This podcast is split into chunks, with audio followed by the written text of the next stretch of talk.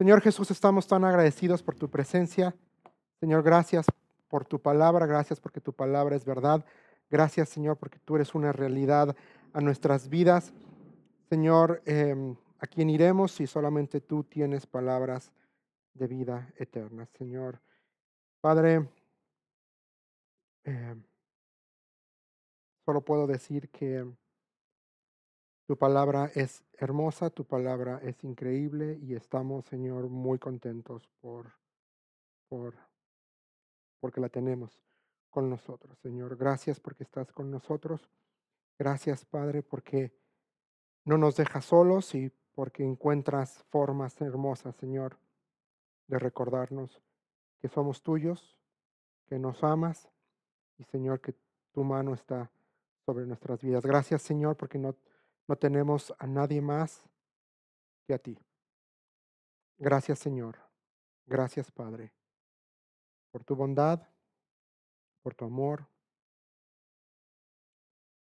Gracias Señor. En Cristo Jesús. Estamos orando. Amén. Y amén. Pues vamos, te voy a invitar a que abras tu Biblia, por favor. Abre tu Biblia. Estamos estudiando el libro de Efesios y vamos a estar esta mañana em, meditando en Efesios capítulo 3, versículo 14 hasta el versículo 21 y el día de hoy realmente vengo delante de ustedes y delante del Señor muy tocado, muy conmovido por por muchas cosas. Eh, ha sido una semana emocionalmente complicada para mí, emocionalmente difícil, pero también ha sido una semana en la cual he podido ver a Dios obrando, Dios contestando, Dios respaldando y mm, estoy muy agradecido con el Señor por eso. Y mm, Realmente em, no suelo hacer esto que voy a hacer el día de hoy, pero em, toda la semana estuve meditando, estuve em, haciendo habitación en la porción escritural, estuve meditando, sucedió algo en la semana que, que, me afectó y, el enemigo quería que yo estuviera eh, vamos, em, desconcentrado, disperso, que no me pudiera enfocar en la verdad. Y em, sencillamente lo que hice la semana fue orar, descansar, volver a leer y escribir nada más mis pensamientos, mis oraciones, lo que Dios estaba hablando a mi corazón. Y eso es lo que vamos a compartir el día de hoy. Eh, sencillamente vengo hoy con un corazón tocado, con un corazón humillado delante de la presencia del Señor, pero también con un corazón agradecido por todo lo que Dios hace, ha hecho y va a seguir haciendo en nuestras vidas.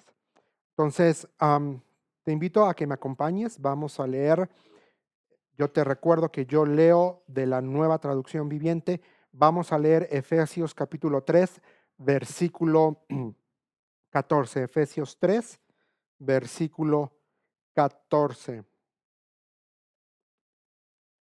Dice la, la escritura, cuando pienso en todo esto, caigo de rodillas y elevo una oración al Padre, el creador de todo lo que existe en el cielo y en la tierra pido en oración que de sus gloriosos e inagotables recursos los fortalezca con poder en el ser interior por medio de su espíritu.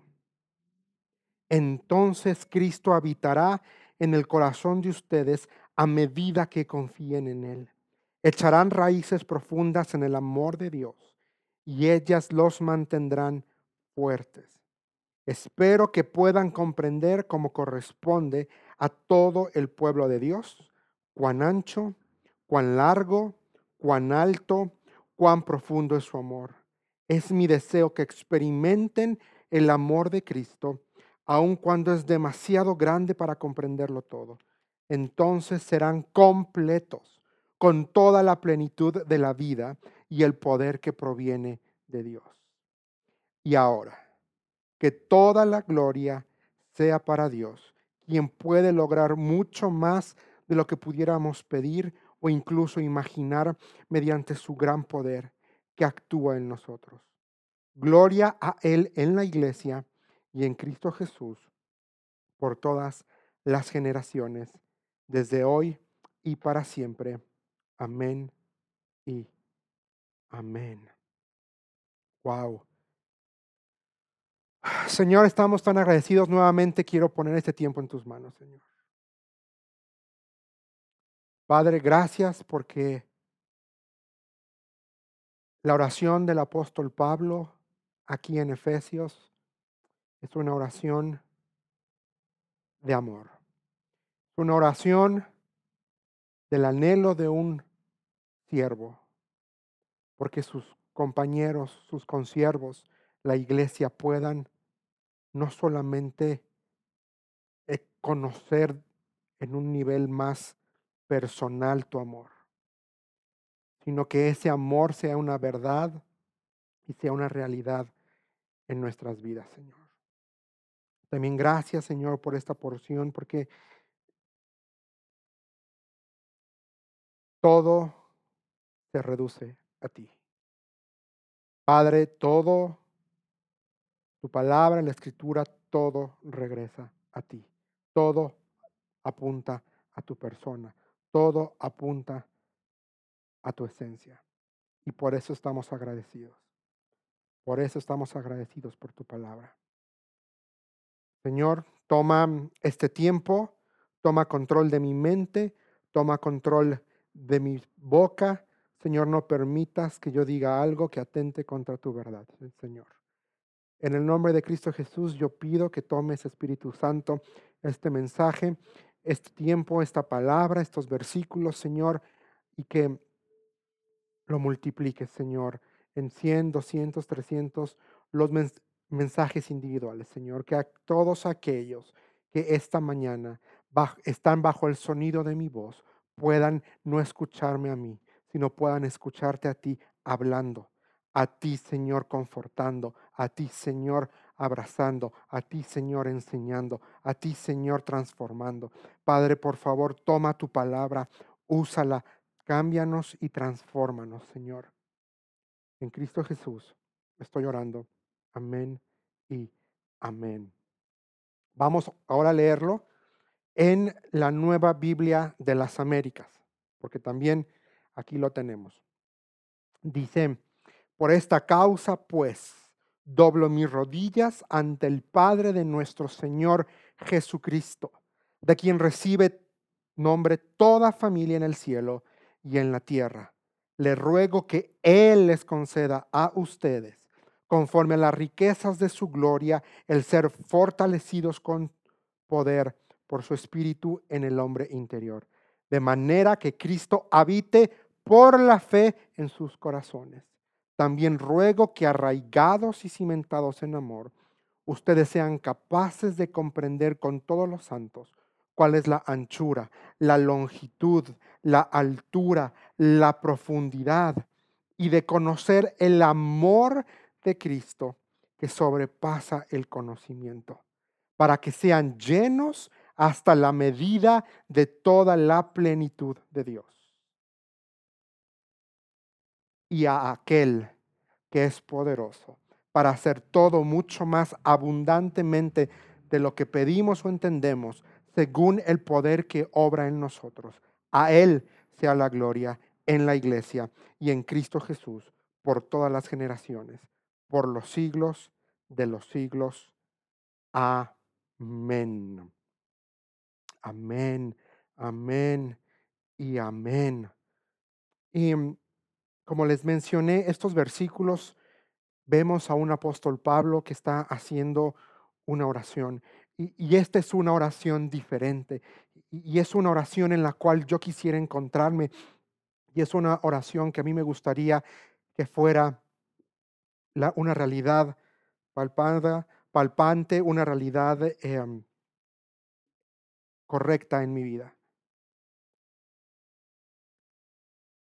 El primer pensamiento que quiero traer esta mañana y ponerlo sobre la mesa y presentarlo y compartirlo contigo es que una oración diferente me muestra al Padre perfecto. Mi oración me muestra al Padre perfecto. Pero es, muy interesante cómo empieza versículo 14, dice NTV, dice, cuando pienso en esto, ¿qué es esto? ¿Qué es esto? Si recordamos en los versículos y capítulos previos a esta porción de esta mañana, el apóstol nos ha hablado acerca de salvación, de la realidad de la salvación, nos ha hablado acerca de las bendiciones que tenemos hoy por la fe en Cristo Jesús. Nos habla también de la vida nueva que tú y yo hoy experimentamos por la fe en Cristo Jesús también nos habla de revelación, de, Dios revelándose a sí mismo a nosotros en la persona de Cristo Jesús. Por eso dice, cuando pienso, cuando pienso. Y la palabra aquí que se utiliza para pensar tiene que ver con meditar. Lleva eh, con, con, con detenerse. Y sencillamente, mis hermanos, el pensar y el meditar en la palabra, en lo que Dios ya nos dejó dicho, sí o sí nos debe de llevar a una revelación, a una revelación de Dios, a una revelación del Padre, a una revelación del amor del Padre. Y esta revelación sí o sí nos tiene que llevar a lo que dice mi versión ahí. Hay un, hay un coma después de en todo esto. Dice, caigo de rodillas y elevo una oración al Padre. Ahora, esto es muy importante porque en el contexto judío, en el contexto de la iglesia y, también en el contexto del Antiguo Testamento, la gente oraba de pie. La gente no se arrodillaba para orar. ¿Recuerdan eh, esa porción en la escritura cuando eh, eh, va Jesús con los discípulos, van al templo y está la escena y hay un hombre que está orando?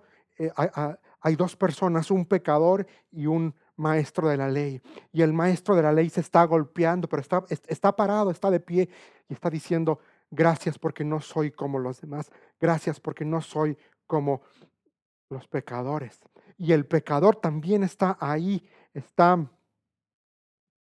golpeándose, diciendo, mi culpa, mi culpa, mi culpa, soy pecador, soy pecador, soy pecador. Entonces, la postura habitual para orar en el Antiguo Testamento y en la iglesia primitiva era estando de pie. En pocas ocasiones vamos a ver a personas que se postran porque la actitud de postrar era evidenciaba una humillación en el buen sentido de la palabra, que, un, sometimiento, un anhelo, un, un reconocimiento de la majestuosidad de la divinidad, de la deidad de Dios. Cuando se dedica el templo, ahí vemos que la gente cayó de rodillas. Cuando eh, se descubrió eh, en, el Antiguo Testamento que descubre el rey eh, estos rollos con la escritura y convoca al pueblo para orar y para leer la palabra por dos días, o por uno, no me acuerdo, pero sí es, creo que es un día entero. Dice que la gente cayó de rodillas porque eran conscientes que lo que se estaba leyendo era la misma palabra de Dios. Y aquí Pablo está diciendo, cuando pienso, cuando medito, cuando me meto, cuando hago mi habitación en todo esto, en la realidad de la salvación, en la verdad de que hay riquezas eternas y riquezas espirituales disponibles para mí, cuando soy consciente de que se me ha dado una nueva vida en Cristo Jesús por la fe, algo que yo no merecía, algo que fue un regalo. Cuando pienso en todo esto, no puedo más que postrarme ante la revelación, no puedo más que inclinarme. No puedo, no puedo hacer más que doblar mis rodillas, postrarme. Me gusta la NTV porque dice, caigo, caigo de rodillas. Y hay, para mí hay una diferencia enorme entre doblo mis rodillas de la Nueva Biblia de las Américas y caigo de rodillas. Doblo mis rodillas me hace pensar en un acto voluntario. Pero cuando leemos que dice caigo de rodillas, me habla de una reacción, una reacción que no se puede cambiar. Yo reacciono ante la realidad, yo reacciono ante la revelación. Y esta reacción físicamente me va a hacer postrarme. Y luego dice, y elevo una oración al Padre. Ahora, los manuscritos más antiguos no incluyen la frase de nuestro Señor Jesucristo. Pero eso es lo de menos, porque el Padre perfecto es el Padre de quién? De nuestro Señor Jesucristo. Si tú estás leyendo Nueva Biblia de las Américas, Reina Valera 60, va a decir ante el Padre de nuestro Señor Jesucristo.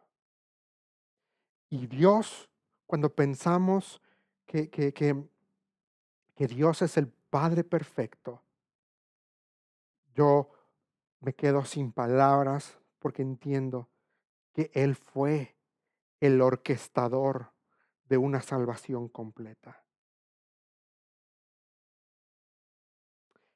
Estas palabras de una oración al Padre me, me habla de que el apóstol Pablo es consciente de que el Padre tiene cuidado de cada uno de nosotros.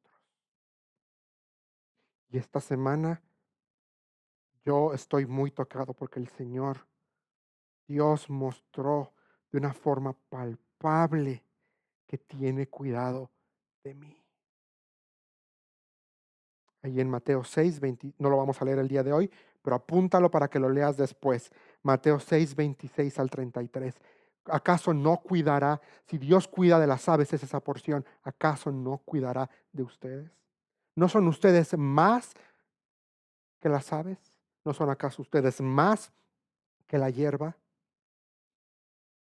Miren a las aves, no siembran ni guardan en graneros, pero el Padre Celestial las alimenta. Como Padre perfecto, Él es el creador de todo. Y a ser el creador, Él me conoce a la perfección. Él sabe absolutamente todo. Él sabe cuántos cabellos he perdido a lo largo de mi vida, cuántos sigo perdiendo y en qué momento voy a quedar calvo. Y es lo que más miedo me da, quedarme calvo. Pero eso no tiene que ver con el mensaje de hoy. Es que Él es el creador. El Salmo 139 dice que tus ojos vieron mi embrión. Dios te ve. Dios como Padre te conoce. Y no me pueden dejar mentir ustedes que son padres. Y en especial los padres de niños chiquitos saben y están atentos. Y si el niño se va a caer, tienen, tienen unos reflejos y unas reacciones de en el momento pescar. Si eso es el cuidado que nosotros como padres humanos imperfectos y pecadores tenemos por nuestros hijos, ahora imagínense el cuidado que el Padre perfecto tiene por nosotros. Ahora, yo, aquí ponía, Señor, tú anhelas, tú deseas que yo descubra tu favor sobre mi vida, que yo habite y me goce al ver tu mano sobre mi vida.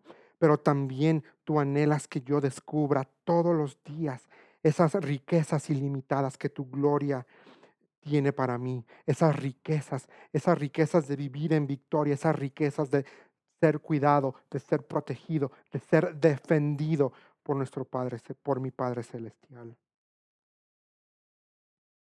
Cuando pienso en todo esto, caigo de rodillas. Mi reacción no, no es algo voluntario que yo diga, bueno, voy a hacerlo para demostrarle reverencia al Señor. Caigo de rodillas ante la revelación. Reacciono. Y cuando Dios se me revela, cuando se me revela la gran majestuosidad, el gran amor, el gran cuidado de Dios para mi vida, esa revelación produce adoración. Y la mejor forma de adorar a Dios no es cantando, no es levantando tus manos, es obedeciendo su palabra y es hablando con Él. Es decirle, me siento ahogado, me siento triste, me siento asfixiado. No puedo más, ayúdame. Pero también es reconocer todo esto. Es reconocer que Dios quiere, y aquí lo puse, papá, tú quieres inundarme. Quieres que mi corazón empiece, sea inundado y rebose con tu fortaleza. Una fortaleza sobrenatural, una fortaleza basada y arraigada en tu palabra.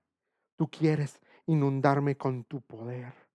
Ese mismo poder, dice la palabra, que levantó a Cristo de entre los muertos, es el que ahora vive. Y no solamente vive en mí, actúa en mí, me guía y me debe de influenciar. Y tú quieres, por sobre todas las cosas, inundarme, papá, con tu amor un amor que sobrepasa todo entendimiento. Dice versículo 15, hablando del Padre, el creador de todo lo que existe en el cielo y en la tierra. Wow. Algunas traducciones ponen de quien recibe nombre toda familia en el cielo y en la tierra. Y la verdad es que la construcción del griego en este versículo, la palabra que se utiliza es pater para padre, y, la otra palabra tiene que ver más, hace más alusión a esta idea de como clan. Suena difícil, suena interesante, pero eso es. Entonces, el, y cuando Pablo habla la palabra, Pablo utiliza pater, él, tiene en mente esta idea, esta figura que en la época era, era conocida en Roma, que era el, el, pater familias o el padre de familia. Y el pater familias era, e, era la máxima autoridad en una casa. Cuando, un, cuando eh, llegaba un, bebé a la familia, si era varón, pasaba sin ningún problema, era aceptado. Pero si el primogénito era mujer, se presentaba a la bebé delante del pater familias y el pater familias era el que decidía si aceptaba o rechazaba al bebé. Es decir, si era mujer, el padre tenía la obligación de decir, la acepto como primogénita o la rechazo.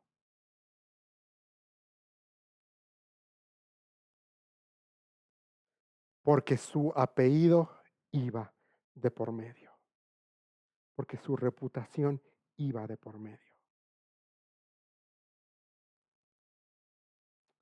Dice, por eso aquí dice, el creador de todo lo que existe en el cielo y en la tierra. Y no importa la traducción que tú quieras verle, pero si has creído en Cristo Jesús, si has, te has arrepentido de tus pecados y le has dado el control de tu vida a Él, déjame decirte que eres su hijo, de quien recibe nombre toda familia en el cielo y en la tierra. Y, y esta expresión cuando dice creador de todo lo que existe en el cielo y en la tierra, habla de el alcance realmente, del alcance de Dios. Dios no está limitado, su gracia, su poder, su amor, su misericordia no está limitada, ni al tiempo ni al espacio.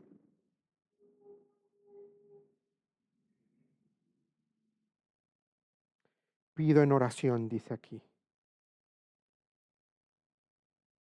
que de sus gloriosos e inagotables recursos los fortalezca con poder en el ser interior por medio de su espíritu. Pido en oración. Y algo que, que me llama la atención de esta fraseología, de cómo está estructurado, Pablo está siendo personal, dice, pido en oración, pido, yo Pablo, pido que ustedes los Efesos, que ustedes, cristianos, que ustedes, creyentes en Querétaro, en México, en Guadalajara, en donde sea que nos estés viendo, que ustedes sean fortalecidos. Y esta figura del ser interior es una figura que Pablo va a utilizar mucho en sus escritos, porque habla de nuestra vida interna de, nosotros, de lo más profundo. Dice, pido en oración. Y la oración, yo aquí puse, mi oración expresa mis deseos y mis anhelos más íntimos esta frase, pido en oraciones, versículo 16, me habla y, me dice que el corazón de Pablo no es un corazón egoísta, es un corazón de amor, es un corazón pastoral. Él está anhelando y deseando que la gente, que el pueblo de Dios conozca, pero no solamente conozca de forma intelectual, sino que experimente y viva el amor completo y perfecto de Cristo, del Dios, del Padre Y la verdad es que el contenido de nuestras oraciones y la intensidad con la que oramos evidencia, mis hermanos, nuestras ansiedades y nuestras ambiciones. ¿Quieres saber qué hay en tu corazón? Examina tus oraciones. Examina qué es lo que oras. ¿Cuál es tu ansiedad? Nuestras oraciones evidencian nuestras ambiciones y nuestras ansiedades. Pero aquí, versículo 16, podemos ver que la base de la oración del apóstol Pablo era su conocimiento del propósito de Dios para su pueblo. Porque el propósito de Dios para nosotros es que vayamos de gloria en gloria, que seamos transformados más a la imagen del Hijo que, vivamos vidas diferentes, que no seamos iguales. Dice, pido en oración que de sus gloriosos, versículo 16, y la, aquí palabra clave es sus, porque está hablando de Dios. Y, y usa dos adjetivos interesantes, gloriosos e inagotables. Es decir, todo lo que Dios tiene y quiere hacer para y para mí es glorioso. Es glorioso. Y lo hermoso de todo es que la ayuda, el cuidado, el favor, la provisión de Dios para nosotros es inagotable. Es inagotable. Y aquí se quiere que seamos fortalecidos. Y palabra clave aquí es poder. Y, el apóstol aquí utiliza una palabra muy especial en griego, que tiene que ver con, con un tipo de poder explosivo, con un tipo de poder que nos deja sin palabras, que nos deja sin palabras. Es, un poder impresionante.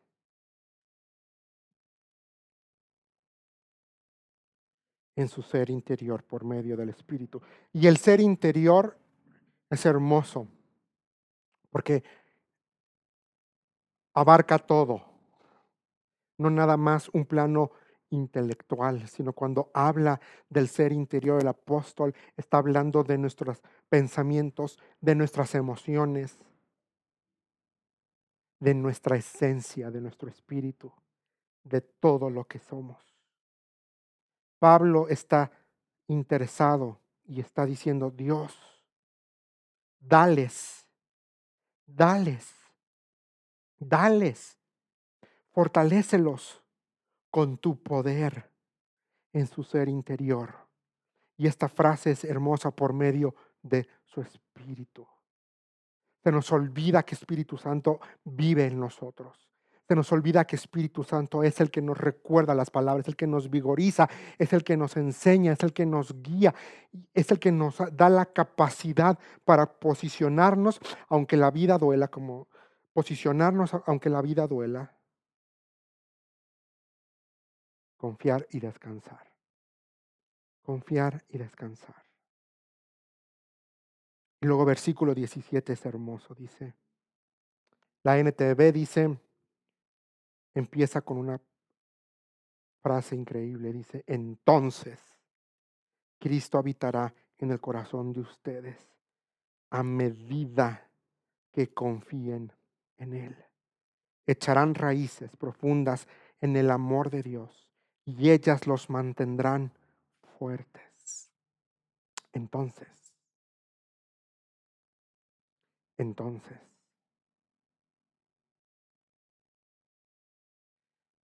puede que me digas, pero ¿cómo Juan? Pues bueno, aquí yo estoy viendo el segundo pensamiento de esta mañana, aquí en el 3.17, es, tengo que ejercitar mi fe. Tengo que ejercitar mi fe, es mi responsabilidad. Entonces Cristo habitará. Entonces tengo lo, hermoso de cómo viene el texto cuando Dios libera sus gloriosos e inagotables recursos en mí, libera también la realidad de Cristo en mi vida. Tengo que dejar fluir, perdónenme, perdónenme la expresión, tengo que liberar la realidad de Cristo en mí. Cuando ejercito mi fe puedo reconocer que el amor de Dios es mi lugar de descanso. No solamente es, mi lugar de descanso, es la fuente y es la raíz en la cual mi vida ahora está basado. Yo tengo que reconocer esto. Y yo tengo que decir gracias Señor y mi, reconocimiento es evidenciado por cómo vivo. Tengo que permitir que el amor de Dios lo inunde todo. Lo inunde todo. La palabra aquí en griego para habitar, dicen entonces Cristo habitará, es la palabra katoikeo, que que, significa residencia permanente. Porque hay diferentes palabras en griego y para, para, para, para, residir, para habitar. Y hay un verbo en especial para habitar que tiene que ver como que, mm, que es como algo, como una visita.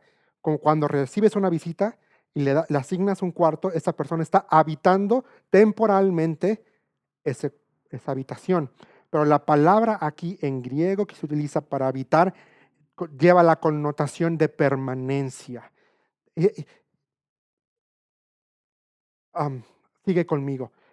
No, no, pierdas eh, el hilo de este pensamiento. Aguántame tantito. Vamos a, meditar en esta verdad. Cristo, por mi fe en su obra perfecta en la cruz, ha hecho hoy residencia permanente en mí. ¿Qué quiere decir? Que cuando estoy enfermo, Él está conmigo. Que cuando tengo problemas, Él está conmigo. Que cuando me difaman, Él está conmigo. Que cuando siento que se me acaba el dinero, Él está conmigo. Nunca estoy solo. Porque soy templo. Porque dice que habita en mi corazón a medida que confíen, dice la NTV. Versículo 17.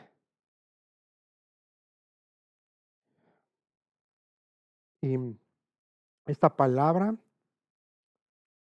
aquí, a medida que confíen, confíen, es la palabra pisteos, que significa fe, confianza, seguridad. Por eso es que algunas traducciones ponen de manera que Cristo por la, habite por la fe en sus corazones. La primera parte de, este versículo.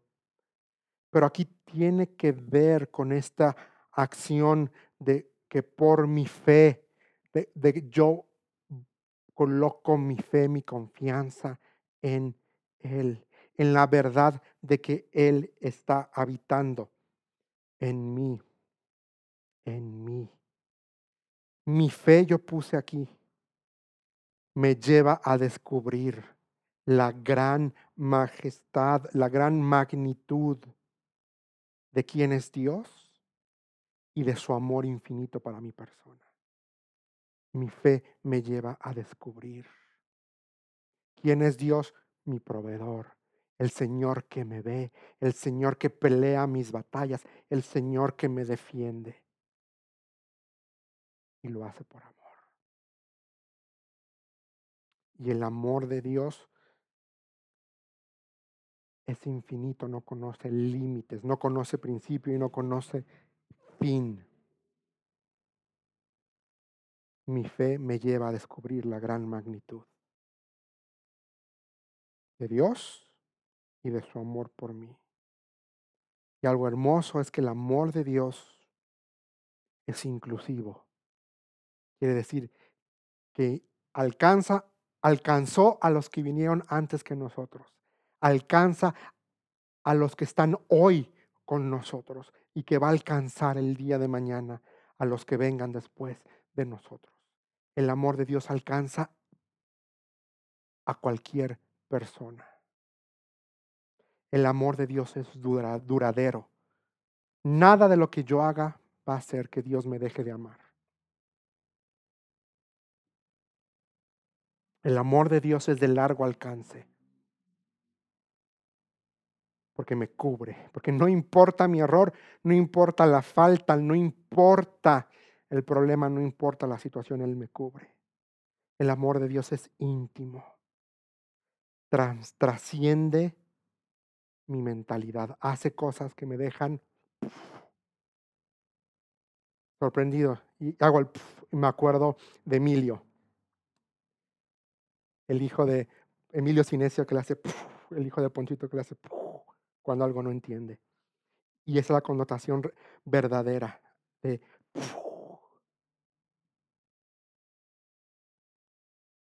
Luego vean lo que dice la segunda parte del versículo 17. Echarán raíces profundas en el amor de Dios y ellas los mantendrán fuertes echarán raíces profundas. Dice arraigados y cimentados, pero es esta idea. También de otra versión dice arraigados y cimentados. Es esta idea de echar raíces profundas, de, de agarrarme, de aferrarme. ¿Qué dice? ¿En qué? Dice la nueva traducción viviente, en el amor de Dios. Y son mis raíces las que me mantienen fuerte ante el problema, fuerte ante la adversidad, fuerte ante la dificultad, fuerte ante mentiras, engaños, calumnias. problemas. Mis raíces en el amor de Dios.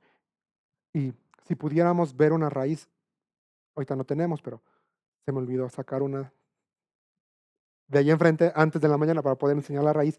Pero si vemos la raíz, está literalmente así, toda que se agarra de la tierra.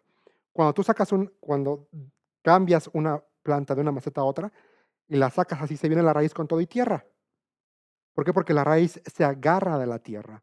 Entonces, en, en esta idea es eso, es esa tierra es el amor de Dios y la raíz somos nosotros que tenemos que abrazarnos a esa raíz y cimentados. Es, es, es, es, esta idea, dice, echarán raíces profundas. Me gusta la, la NTV.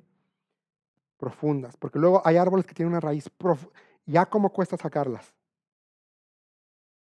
Esos árboles con raíces profundas, ¿a cómo cuesta? Y ellas los mantendrán fuertes. Tercer pensamiento de esta mañana es, papá me invita a reconocer y a maravillarme de la magnitud de su amor. Papá me lleva, me invita a reconocer y maravillarme de la magnitud de su amor. Versículos 18 y versículos versículo 19 dice, espero que puedan comprender cómo corresponde a todo el pueblo de Dios. cuán ancho, cuán largo, cuán alto y cuán profundo es presente su amor. Es mi deseo que experimenten el amor de Cristo, aun cuando es demasiado grande para comprenderlo todo.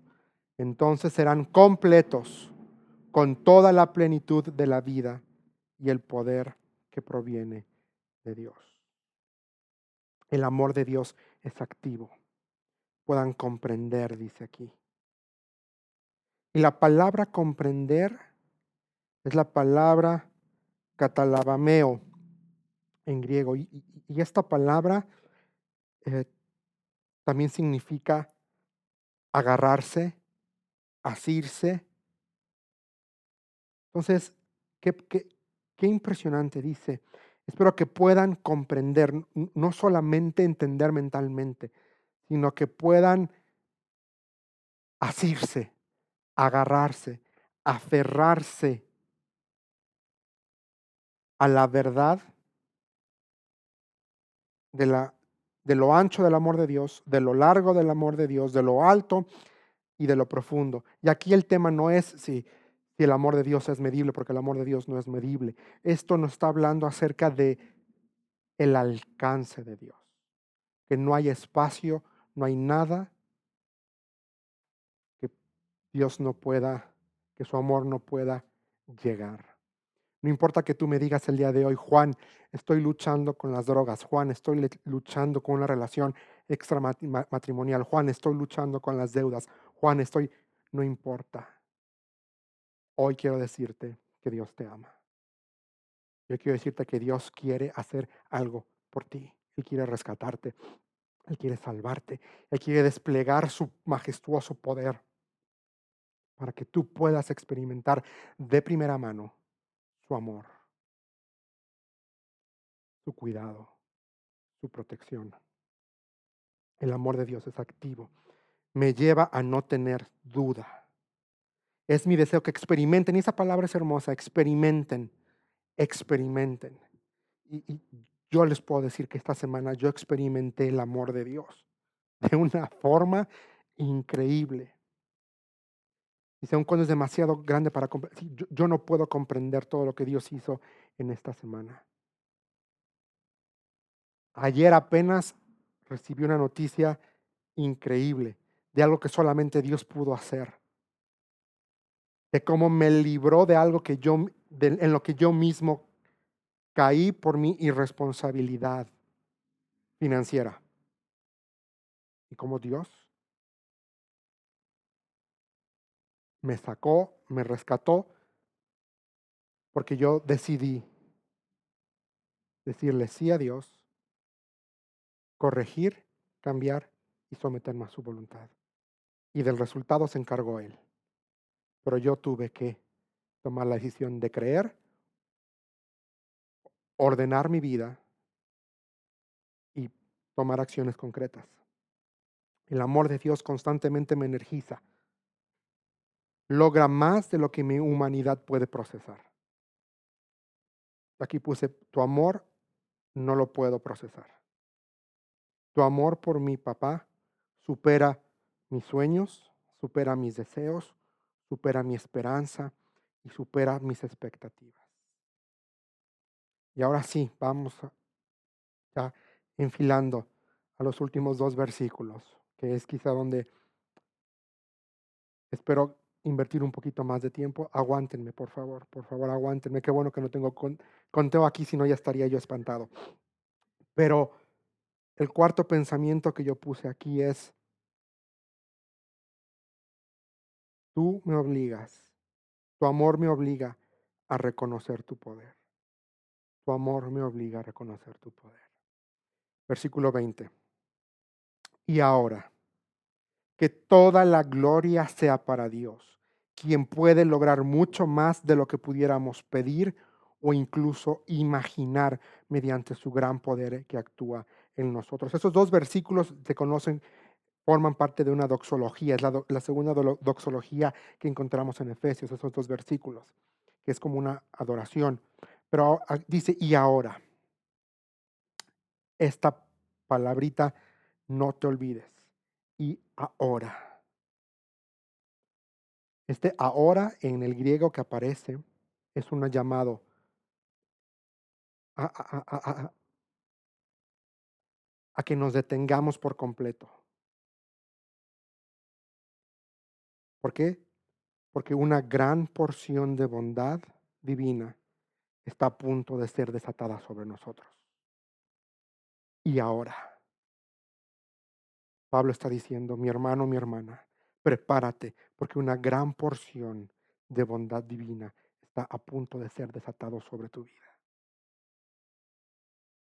Y ahora, es una llamada a concentrarnos en lo que papá está por decirnos, en la verdad que el apóstol está por declarar. Y ahora,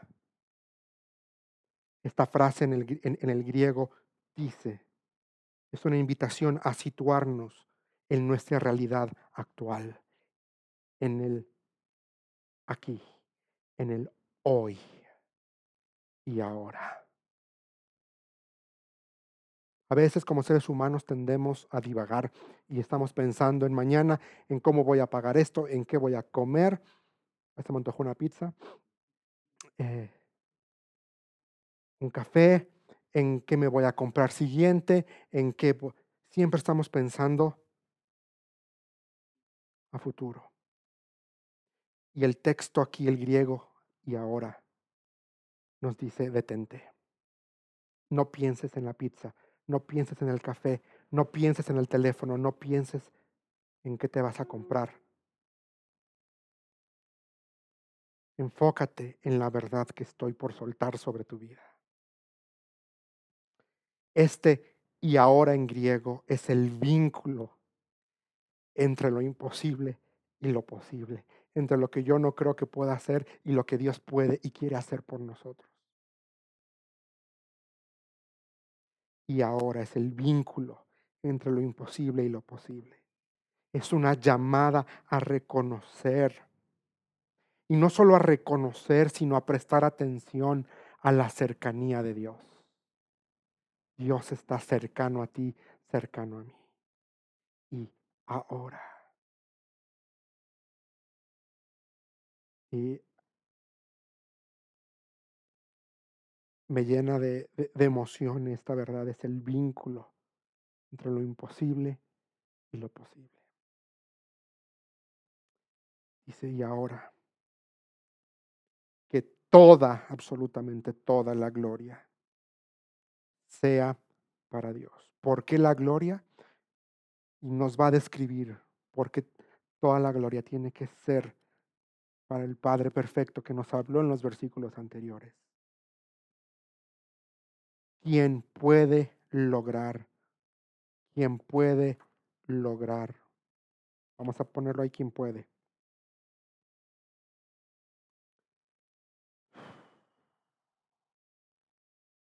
Y a veces, cuando enfrentamos situaciones complicadas, ya sea problemas económicos, ya sea un reporte médico negativo, ya sea eh, problemas financieros, ya sea problemas con los hijos, ya sea problemas con las drogas, ya sea problemas con alguna adicción, lo que sea. A veces pensamos, ¿por qué Dios no actúa? ¿Por qué Dios no hace algo? ¿Por qué Dios no hace lo que yo quiero que Él haga? Que traiga sanidad, que traiga liberación. Que ¿Por qué no lo hace ya? ¿Por qué se está esperando tanto? Quiero decirte esta mañana, si Dios decide obrar o no, eso es asunto de su soberanía, no de su habilidad, capacidad o poder para hacer posible lo imposible. No es un asunto de si puede o no puede hacerlo. Es un asunto de su soberanía. Es decir, en otras palabras, eso es asunto de su voluntad perfecta para tu vida y para mi vida.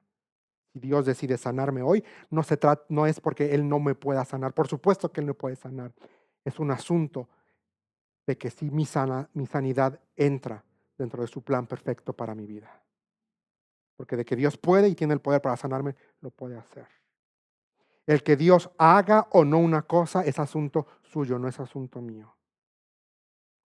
El creer que Él puede hacer algo, eso sí es mi responsabilidad. Y yo creo que Dios puede hacer lo imposible. Que Él decida manifestarlo o no delante de mí, eso es asunto de su soberanía. Ahí en el libro de Hebreos dice que por Hebreos 12, que está hablando de la fe, dice, por la fe, tal recibió, tal, tal, tal. Y luego dice, y muchos de estos hombres murieron sin ver la promesa completa. Pero la vieron a futuro y creyeron. Si estos hombres de la fe no vieron muchas cosas que Dios les había prometido, ¿cuánto más nosotros tenemos que confiar en el poder de Dios? un Abraham no, alcanzó a ver en qué se convirtió su descendencia, pero le creyó a Dios de que iba a ser de él una descendencia tan grande como las estrellas o como la arena del mar. Él murió sin ver una descendencia grandota, pero eso no invalidó el poder, el alcance y el cumplimiento de la promesa de Dios para él. Y ahora, que toda la gloria sea para Dios, quien puede lograr mucho más. Vamos a detenernos ahí, mucho más. Y aquí Pablo utiliza dos palabras en griego.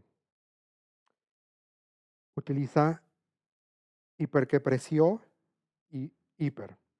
Hiperequepriso es la palabra hiperequepriso e hiper. Están juntitas. Si yo te digo la palabra hiper, ¿qué entiendes? Algo que va así. Entonces, cuando la palabra hiper se agrega a otra palabra en griego, está potencializando esa palabra. Entonces, esta palabrita hiper que precio significa literalmente más allá de cualquier medida. Más allá de cualquier medida.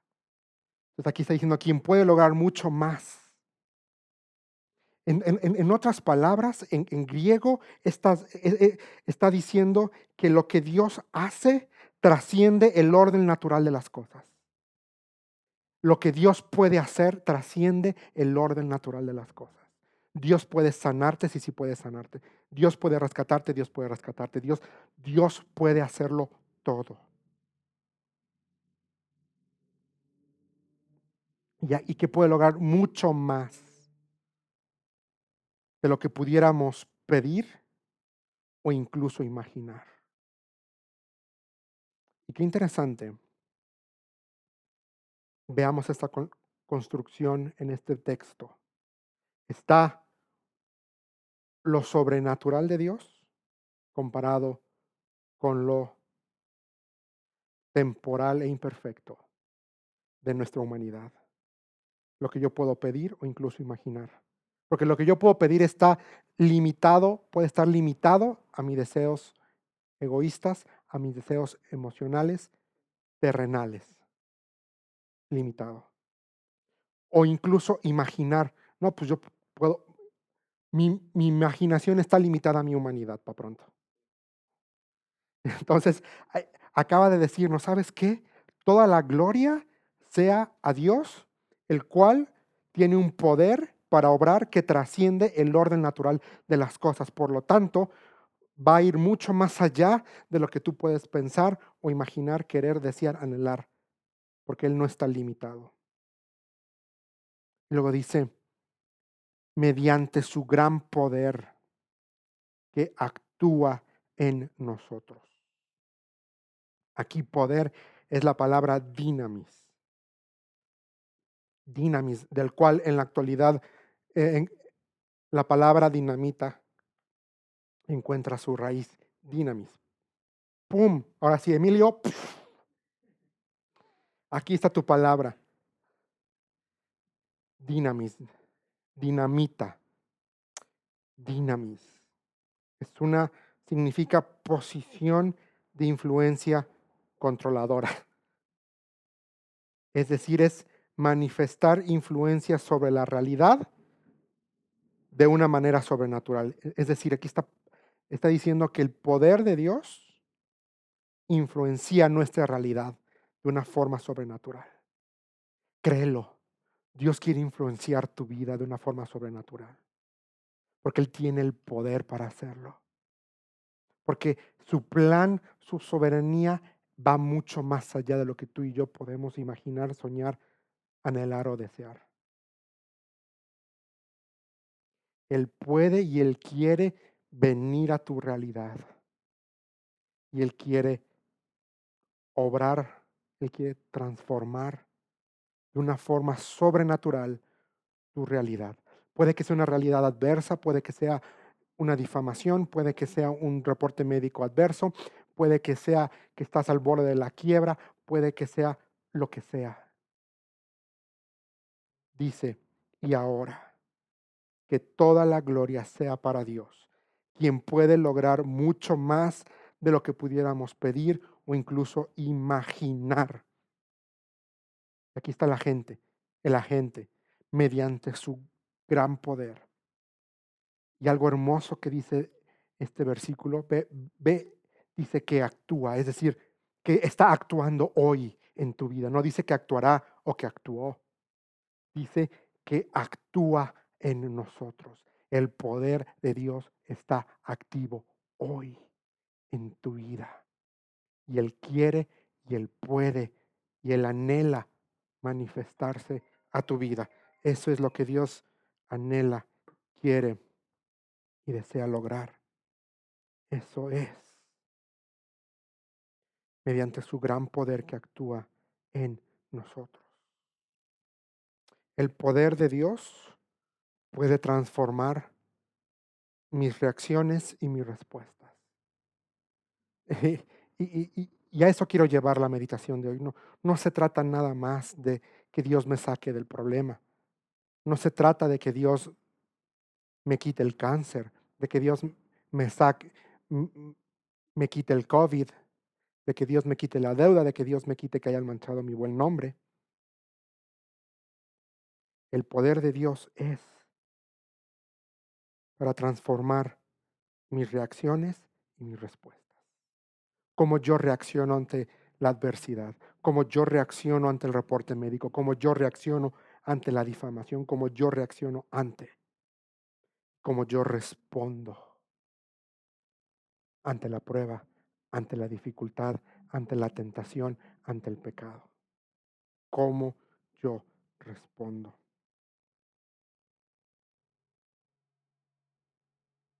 Pero también este poder de Dios es para que me transforme por completo y yo pueda aportar al cuerpo de Cristo. Para que yo pueda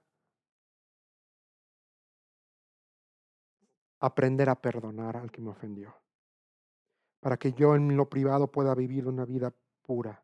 Para que yo pueda transformar este deseo de, no, pues para eso está el pastor que él sirva. Para eso está Huicho, para eso está Java, para eso está Arthur, para eso está Sinesio. El poder de Dios quiere cambiar esa actitud en tu vida y poner un anhelo y un deseo para aportar para la obra de Dios. No solamente en términos económicos, sino que tú quieras aportar tu tiempo, tu esfuerzo y sí también tus recursos. Pero también Dios quiere transformar por completo todo. Tu hogar, tu trabajo, tu reputación, tu vida. Y cuando meditamos en esto, nos lleva al último versículo 21, la última reacción. Me lleva a glorificar. El quinto pensamiento de esta mañana me lleva a glorificar y adorar a Dios. Dice Pablo, versículo 21, Gloria a Él en la iglesia y en Cristo Jesús por todas las generaciones, desde hoy y para siempre. Amén. Gloria a Él, gloria al Padre perfecto, gloria a aquel que nos da su apellido en Cristo. Gloria a aquel que nos hace hijos, gloria a aquel que nos hace coherederos, gloria a aquel que ha depositado su poder en nosotros, gloria a aquel que quiere manifestarse de una forma sobrenatural para cambiar nuestra realidad. Gloria a Él. Y dice aquí en la iglesia. ¿Por qué en la iglesia? Porque mis hermanos, la iglesia es la esfera de la realización del propósito de Dios en la tierra. La iglesia, tú y yo, somos la esfera en donde el propósito de Dios de salvación, de restauración, se logra. En esto conocerán que son mis discípulos y se aman unos a otros. Somos esa luz y la luz no se pone debajo, sino se pone arriba. Somos llamados a ser la sal. Somos llamados a ser representantes en la iglesia y en Cristo Jesús. ¿Por qué en Cristo Jesús? Porque sencillamente el Hijo es y ha estado desde el principio. Juan nos dice en el principio estaba el verbo y el verbo estaba con Dios y el verbo era Dios.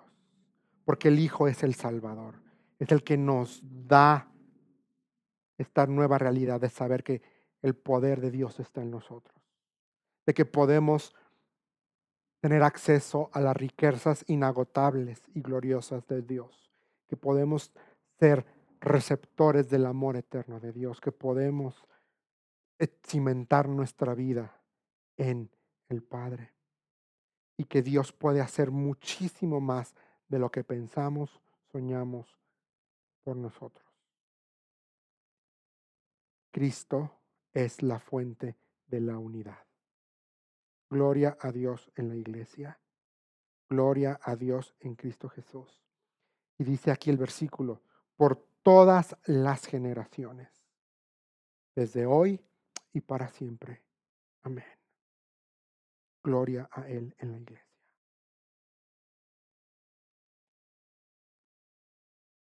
Señor, estamos tan agradecidos por tu palabra. Gracias, Señor, porque tu palabra es verdad. Gracias, Señor, porque estás con nosotros. Gracias, Señor, porque no nos dejas. Gracias, Señor, porque no nos abandonas. Gracias, Señor. Padre, yo te pido que estos versículos sean realidad en nuestras vidas. Padre, ayúdanos a echar raíces profundas en tu amor. Padre, que cuando pensemos en lo que has hecho por nosotros, caigamos de rodilla en adoración. Padre, queremos experimentar, ayúdanos a experimentar y a reconocer la profundidad de tu amor. Y ahora, Señor, que podamos ver el vínculo entre lo imposible y lo posible, para que podamos darte a ti toda la gloria, reconociendo que tu poder trasciende el orden natural de las cosas y que tú quieres influir sobre mi realidad de una forma sobrenatural, que tú quieres influir sobre nuestra realidad presente de una forma sobrenatural. Señor, trasciende sobre mis emociones, trasciende sobre mis pensamientos, trasciende sobre mi vida. Transfórmame, Señor, con tu poder, para que, Señor, pueda glorificarte en la iglesia junto con mis hermanos, para que pueda glorificarte en Cristo. Y para glorificarte en Cristo, Señor, es que la gente pueda ver que tu obra en la cruz perfecta realmente tiene efecto en mi vida, aquí, hoy, en el ahora, en mis decisiones y en la forma en cómo hablo y en la forma en cómo me muevo, Señor. Padre, yo te pido todo esto en el único nombre, digno, en el único nombre que es sobre todo nombre, en el nombre de Cristo Jesús.